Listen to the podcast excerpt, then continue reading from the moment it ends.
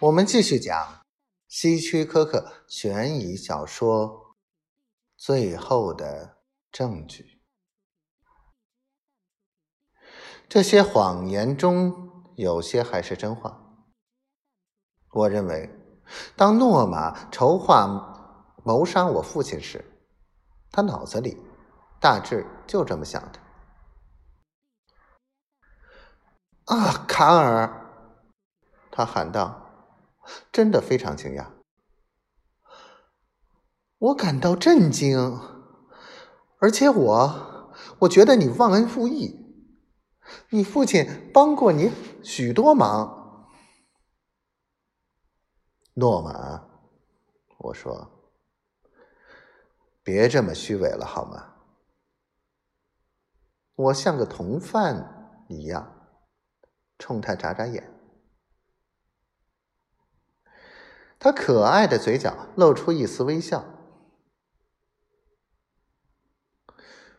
我也许有点虚伪，他承认说：“有一点儿。”不过，卡尔，我从来没有想到。我的意思是说，如果你这么不喜欢你父亲。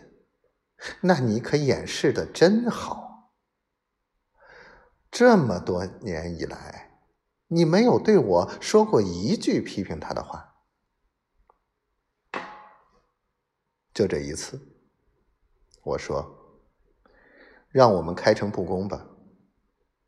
我们是敌人，诺曼。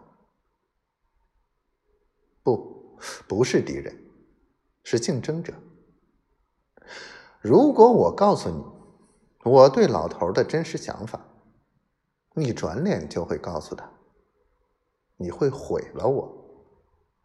我说的对吗？诺玛更舒服的往椅子上一靠，点着一支烟。无可奉告，他回答说。虽然他的笑容证明我说的对，你这个人真矛盾。